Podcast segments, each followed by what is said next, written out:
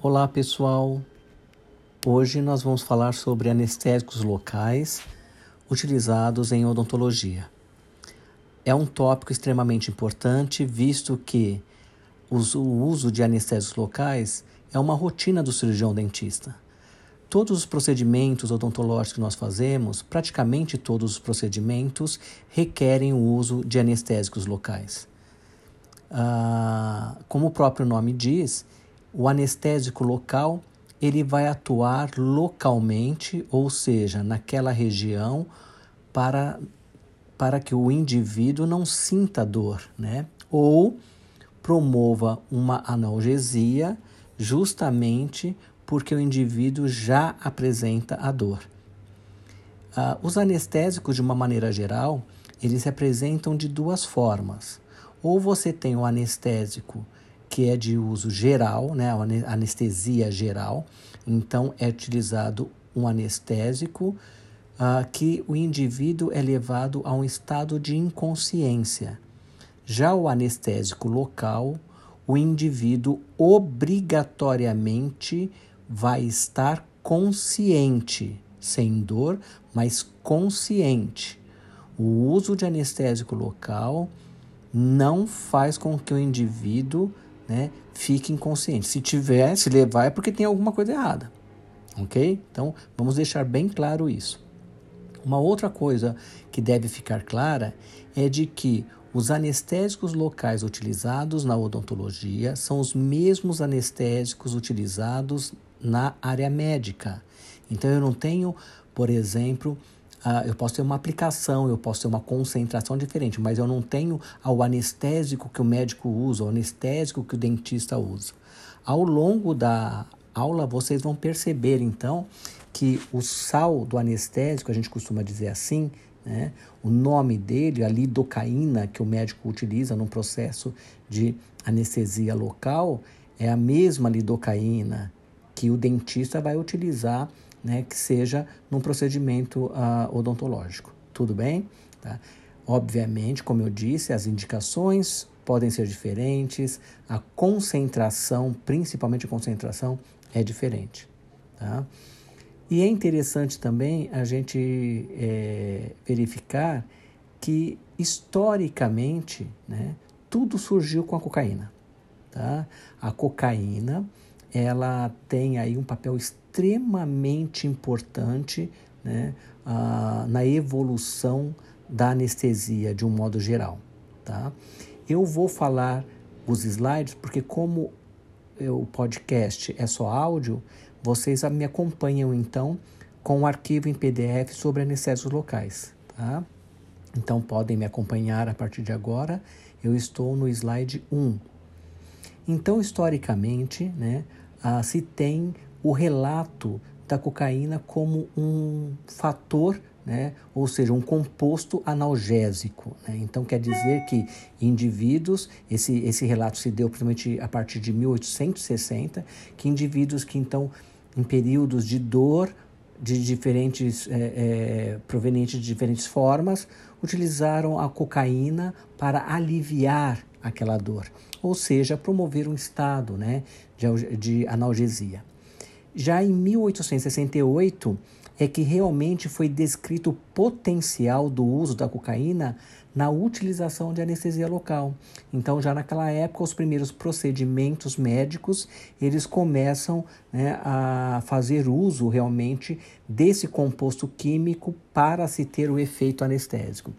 E o interessante é que ainda em 1884, ou seja, é muito tempo atrás, né, um médico conhecido como Kohler utilizou a, a cocaína para real, na realização né, de um procedimento oftalmológico. Tá? Então quer dizer que aquela área onde ia ter intervenção, ela foi anestesiada com o uso da cocaína. Pode passar, slide 2.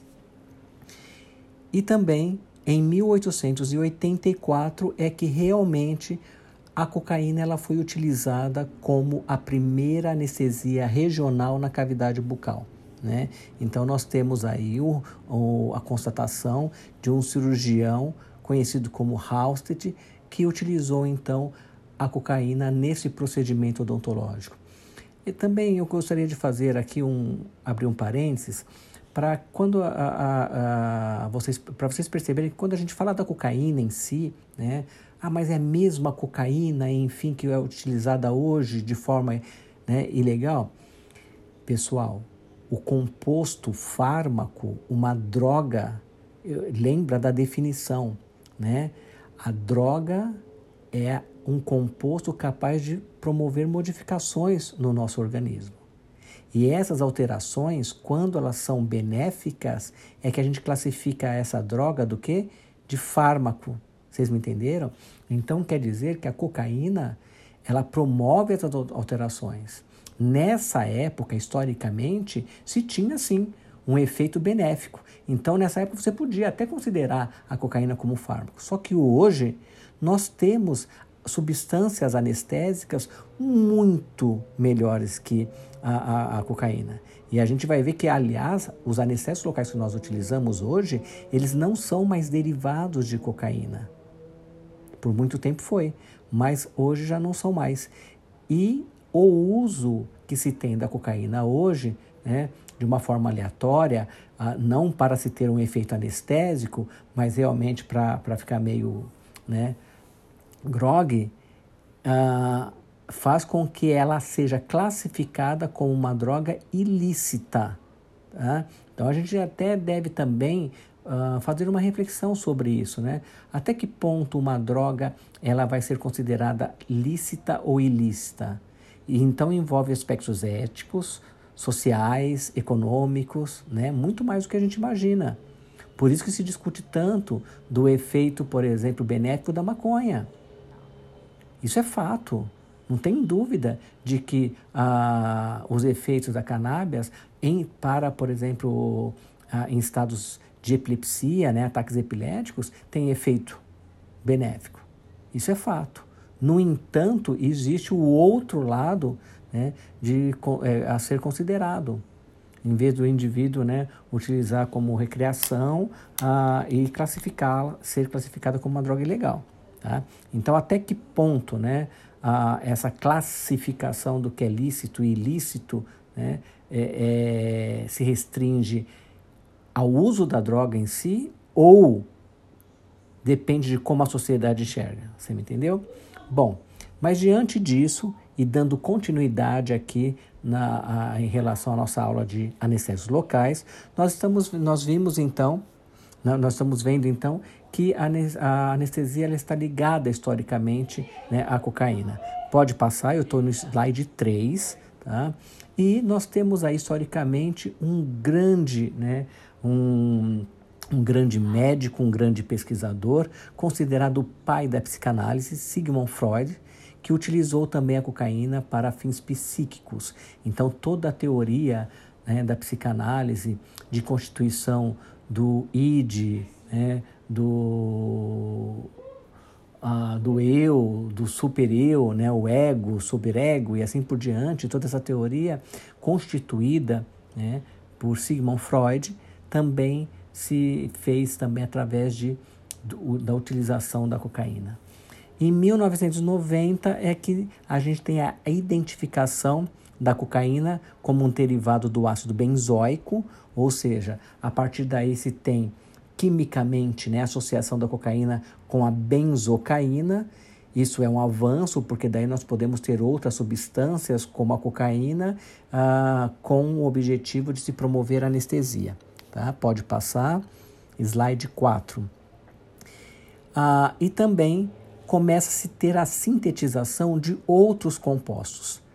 Então, em 1905, o ácido paraminobenzoico, conhecido como procaína, se tem um efeito anestésico né, uh, bastante efetivo, é hidrossolúvel, só que menos tóxico que a benzocaína, que foi mostrada anteriormente, né, identificada anteriormente por Hitzert né, em 1890. E 1905, então, é que a procaína ela é descoberta, ou seja, ela, é, ela se torna, ela é identificada e sintetizada e apresenta-se menos tóxico que a benzocaína e também compatível, sendo compatível com uh, de uso sistêmico, tá? E daí se tem então um anestésico tipo éster, a gente vai ver isso daqui a pouco. Tipo éster é uma função química, C dupla O, O. Para quem teve bioquímica comigo, a gente falou disso, né? É uma ligação onde, está, onde está presente nos lipídios. E daí foi largamente utilizado durante quatro décadas, olha só. Então a procaína, né, depois da benzocaína e da cocaína, ficou sendo assim o anestésico né, de primeira eleição utilizado né, no mundo inteiro. Pode passar, slide 5. Tá? Porém, na época da Segunda Guerra Mundial, um cientista conhecido como Lochran iniciou a era dos anestésicos locais do tipo amida, porque até então o anestésico que se tinha era do tipo éster.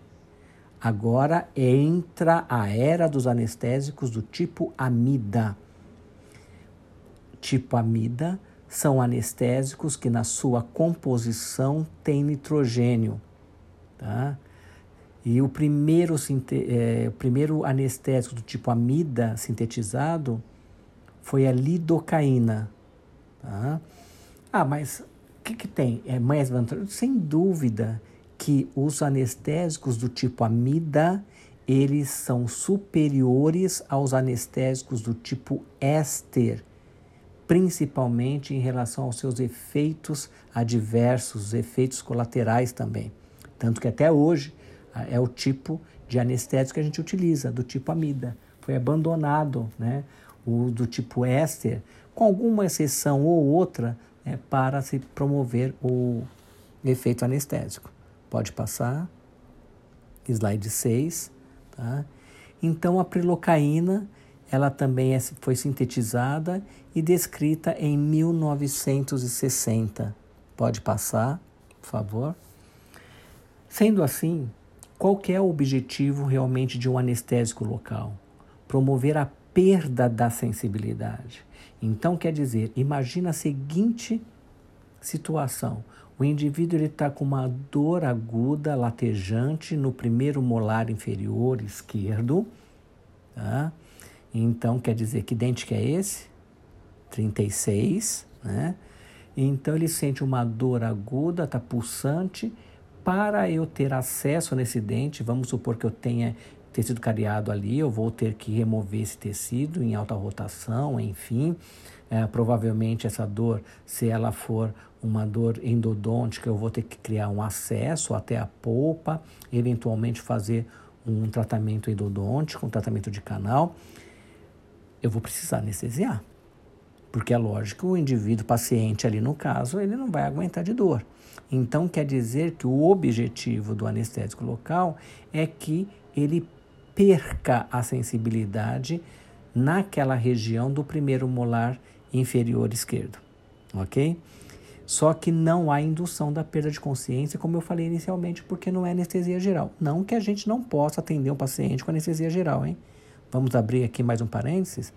É muito comum a gente tem aqui na nossa clínica, né, às vezes, paciente que precisa ah, fazer um, um, uma instalação de um protocolo, ou seja, tem que colocar aí oito implantes que seja, né, para poder fazer um protocolo, e o paciente mesmo não, ele escolhe que ele tem pavor, enfim, um trauma, e ele de dentista ele quer fazer com anestesia geral. A gente chama, obviamente, o anestesista, o anestesista faz o procedimento anestésico enquanto o, o cirurgião vai fazer todo o processo cirúrgico para instalação de implantes. É assim que a gente trabalha, tá? É lógico que quem faz anestesia geral tem que ser o anestesista, não existe outro profissional para fazer. Que fique bem claro isso, tá?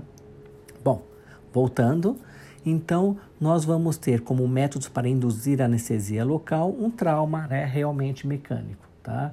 Então, lembrar que também esse, esse anestésico ele vai estar num tubete ou tubete, tanto faz, aí depende, é uma questão regional, né? A, a nomenclatura, ou melhor, a, o sotaque, a pronúncia.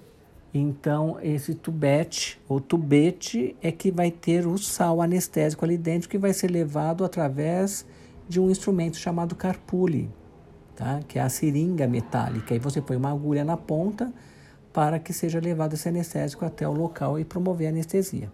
Tá? Pode passar. No slide 8, vocês observam então duas figuras. Né? A figura em cima é um esquema do mecanismo de ação dos anestésicos na propagação do impulso nervoso. Então, você vai é, tem que lembrar de, da aula de fisiologia, da, do impulso nervoso. Né, sendo conduzido, que era chamado de potencial de ação. Lembra que eu falava assim: o potencial de ação, é você tem a membrana em repouso, né, e depois abre-se os canais iônicos de sódio, começa a despolarização e depois fecha o sódio, abre potássio e tem a repolarização. Gente, então é isso que, que, o, que o anestésico é, vai interferir, é no potencial de ação. Então quer dizer que a figura de cima, vocês estão vendo o anestésico local ali, ó, o que, que ele faz? Ele está impedindo a entrada de alguma coisa que está esquematizado em set, na seta vermelha. O que, que é isso? Ele impede a entrada de sódio. Se eu não tenho sódio, quer dizer que eu não vou ter despolarização e eu não vou ter condução do impulso doloroso. Vocês me entenderam? Então, quer dizer, não tendo a, a, a condução do impulso doloroso, então o paciente não vai relatar mais dor ali e eu posso fazer a intervenção que eu quiser. Tá claro? Ah, nas, no esquema de baixo, a gente pode verificar então o esquema de um dente, ó, que vai a, através de um estímulo, né, promove dor, que vai ser gerada até o sistema nervoso central. E ó, bloqueio. O bloqueio é onde está agindo o anestésico local. Pode passar. É slide 9. Então, dessa forma, a pergunta é: onde os anestésicos locais atuam? Ou qual é o mecanismo de ação dos anestésicos locais? Nós temos duas teorias para isso. A primeira é conhecida como expansão da membrana. Na expansão da, nessa teoria, ah, analisa-se que o anestésico local ele reage na parede da membrana lipídica, né, da, da, da fibra nervosa, expande, olha só, o esquema, tanto mostrando a figura do lado esquerdo como direito, e daí como expande essa membrana, então se fecha o canal iônico de sódio, o sódio não entra mais, a expansão se dá pela ação do anestésico, ah, e fecha-se um sistema de compota. Vocês estão vendo como se fosse uma letra em preto ali? Então, essa letra então impede, devido à expansão, a entrada de sódio para o meio intracelular e dessa forma promove o efeito anestésico. Pode passar, slide 10, mostrando a segunda teoria que é do receptor específico, ou seja, né, Aqui nós temos na membrana o canal iônico de sódio, então quer dizer que o sódio entrando, ele promove a despolarização e o paciente fala que está com dor. Quando a gente coloca o anestésico, esse anestésico ele vai se interagir com o receptor específico localizado dentro, no interior do canal iônico de sódio, fazendo com que o sistema de comporta se fecha, tá? E daí não entra o sódio. A gente chama essa teoria de receptor específico. É interessante vocês notarem nessa figura também que alguns animais, né, como escorpião ou cobra, o veneno deles também pode ser ter um efeito anestésico, paralisante. Por quê? Porque vai atuar como o anestésico local atua.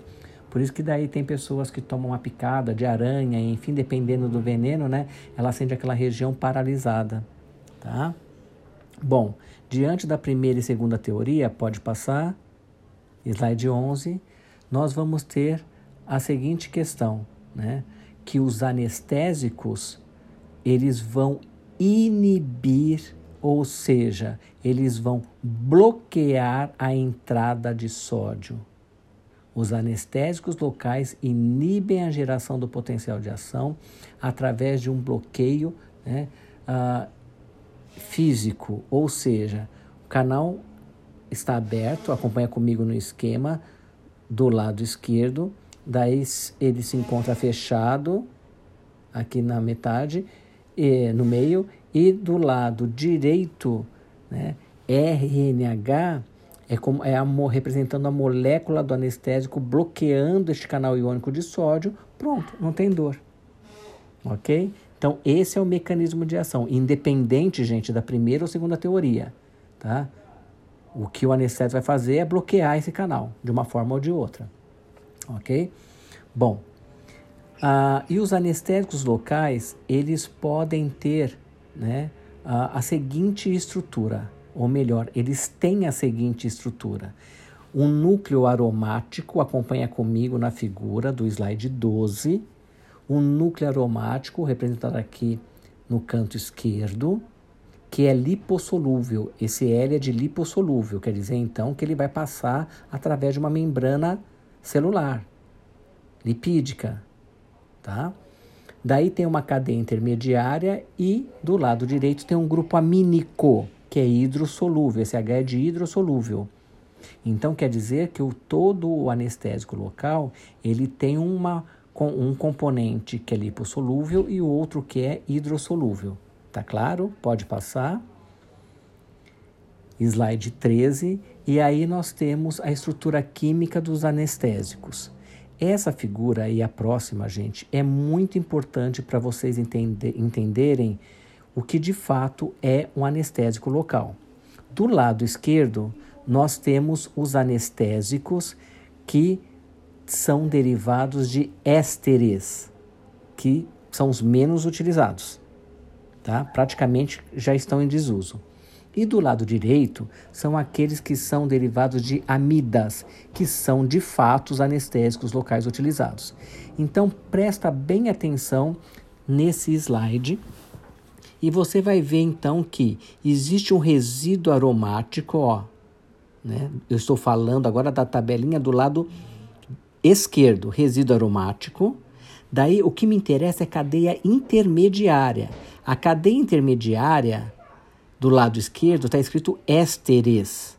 Então nós temos, vamos ver primeiro esses todos os que são de derivados de ésteres: procaína, propoxicaína, tetracaína, pode mudar o slide, 14, cocaína, benzocaína e diclonina. Ou seja, todos esses nomes que eu acabei de falar, eles todos são anestésicos derivados de cocaína. Então, diclonina, benzocaína, cocaína, volta um slide 13, tetracaína, propoxicaína e procaína. Eles são derivados de cocaína porque eles são do tipo, tem cadeia intermediária do tipo éster. Éster. São anestésicos com cadeia intermediária éster, do tipo éster. Está escrito ésteres no plural, porque são todos esses anestésicos. Está entendido isso? Agora acompanha comigo a do lado, no mesmo slide, a do lado direito. Cadeia intermediária amidas. Quem são? Lidocaína, etidocaína, mepivacaína, pode passar? Pubivacaína, prilocaína e articaína. Agora no slide 14 que eu tô. Então quer dizer que todos esses anestésicos que eu acabei de falar, eles são derivados de amida. Ou seja, articaína, prilocaína, pubivacaína, volta um slide 13, mepivacaína, etidocaína e lidocaína. Ah, mas Celso, eu vou ter que saber todos esses nomes? Tem, tem que saber um por um. Por quê? Porque esses anestésicos a gente compra na farmácia. Desculpa, na farmácia. É. A gente compra na dental, tá? A gente pede, olha, eu quero uma caixa de lidocaína, eu quero uma de mepivacaína, eu quero uma de articaína, uma de pubivacaína, e assim por diante, tá? A única exceção que tem desses aí é a etidocaína que a gente não utiliza tá? É mais comercializada, enfim. Mas o restante, todas vocês têm que saber. Tá claro isso? Então tá bom. Uh, eu vou finalizar agora essa primeira parte da aula, tá? E vou fazer um novo capítulo, porque daí a gente vai falar de cada sal de anestésio, de cada um, ok? Então tá. Valeu, tchau, tchau.